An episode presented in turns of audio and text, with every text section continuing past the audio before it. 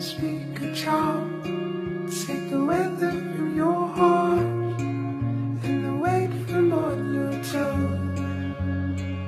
深入我心。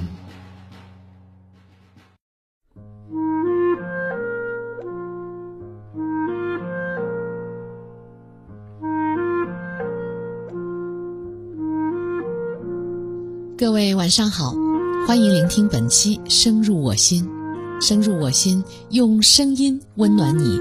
我是麦麦。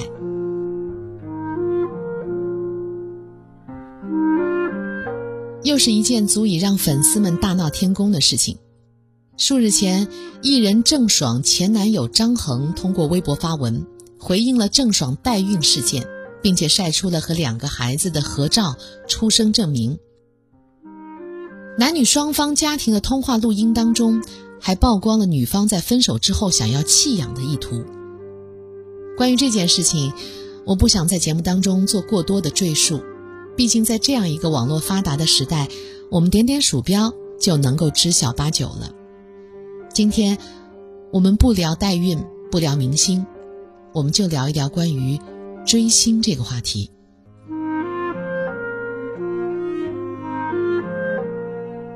星这个词是来源于红极一时的小虎队。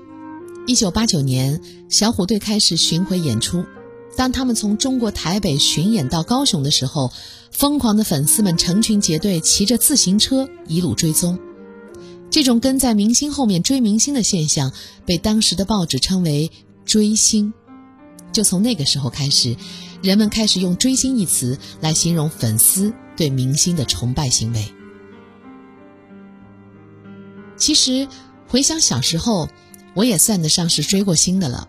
要问追过谁，我想我可能会说，我喜欢那个长相平平，但是声线温暖至极的周华健，还有清新脱俗、美到极致的张曼玉。另外呢，我还钟情拥有天使嗓音的张雨生，当然也包括刚才说到的小虎队。我记得小虎队第一张专辑的磁带里有一张长长的歌词。小学的我还没有学过英语，根据他们的发音，我在歌词的这张纸上用汉字标注了所有的英文发音。那时候我们追星的方式很简单，无非就是买他们的专辑磁带，去租借他们出演的电影，在学校门口买他们的贴贴纸，然后。偷偷的贴在每一本课本的最后一页。至于私底下他们是什么样的人，过着什么样的生活，似乎和我们无关。不光是我，我身边的同学和好朋友，都是以同样的方式追着自己心里的那颗星。今天的粉丝，似乎和三十多年前的我们不太一样了。他们不仅大量去收集偶像的作品，组群讨论偶像的轶事，还会去参加偶像出席的活动，更有粉丝会对偶像产生依赖心理，在幻想当中和偶像沟通，为偶像花费大量的时间、精力，甚至金钱。早前，艺人刘德华就有一个叫杨丽娟的粉丝，因为追星过度，他的父亲无力支撑，跳楼自杀了。前阵子有个周末，我和儿子一起看某综艺，谭咏麟谭校长是众多卡司当中的一员。儿子问我，谭咏麟是谁呀？我回答说，是妈妈那个时代喜欢的一个歌手。他又问我，他会唱什么歌？唱的好吗？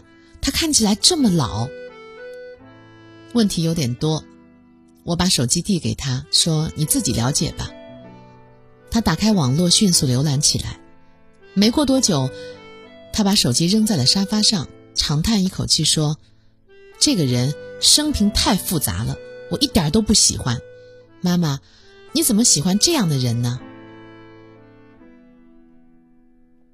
我把综艺暂停播放，很认真的跟正在呼呼生气的儿子说：“我喜欢谭咏麟，是因为他音域宽广，低音好听。”高音也好听，另外我还喜欢张国荣的戏。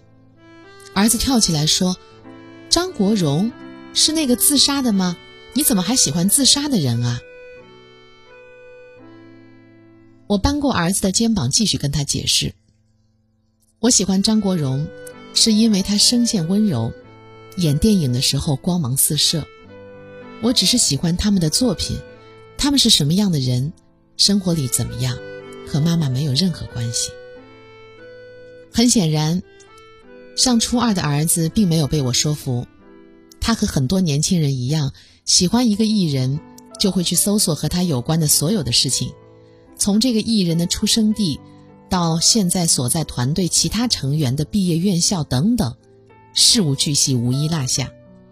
他们还会把偶像身上的一切都看得尽善尽美，即便有什么缺点，也会被淡化。在我看来，他们已经不是在追星了，这像是一种很奇怪的心理，甚至会导致很多无法预料的后果。比如说，一直喜欢的艺人突然爆出某件事情，很多粉丝就此就失去了方向，他们会在网络上做键盘侠，花时间去维护偶像，甚至会做出很多很多极端的行为。其实。追星并不是什么洪水猛兽，必须敬而远之。有很多偶像的力量是强大的，他们的明星效应就是一股力量，一种精神，影响我们自身，带着我们无所畏惧。若干年前，我和一位男搭档一起主持齐秦在宁波举办的一个小型演唱会。这个男搭档是齐秦的歌迷，他会唱齐秦所有的歌。甚至因为齐秦自学了口琴，他经常开玩笑说，第一次追到女孩就是因为唱了齐秦的歌。演唱会上，当我俩带着台下的歌迷一起用欢呼声把齐秦请上舞台，他的眼睛里溢满了泪水。回到台下，我打趣说：“看到偶像感动啦。”他望着在台上。吹着口琴的齐秦说：“偶像老了，但依然是偶像。虽然他不认识我，但是在我心里，他是我最好的、永远的朋友。我因为他学会吹口琴，因为他，我有了自己的舞台梦想，我的很多人生目标，因为他，变得明确而坚定。”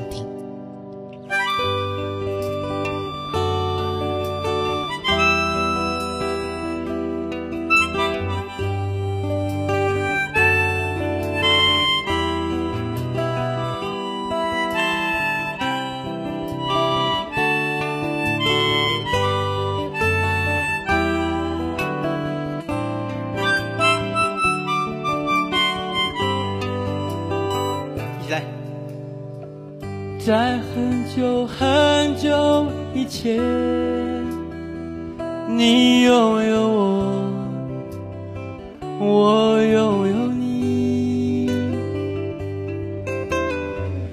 在很久很久以前，你离开我，去远空翱翔，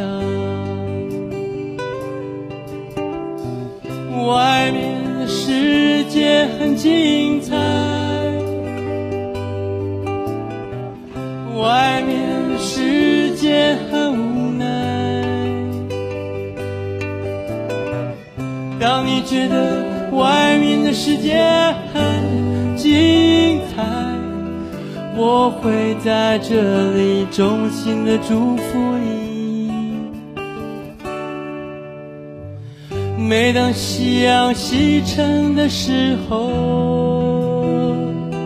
我总是在这里盼望你。天空中虽然飘着雨，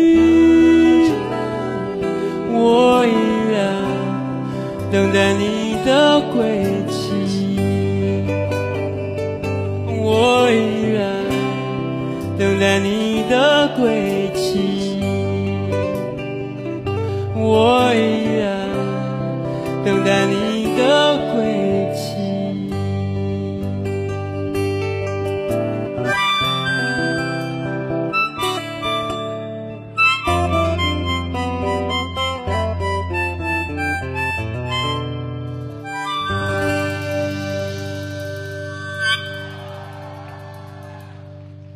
好，找歌曲歌唱。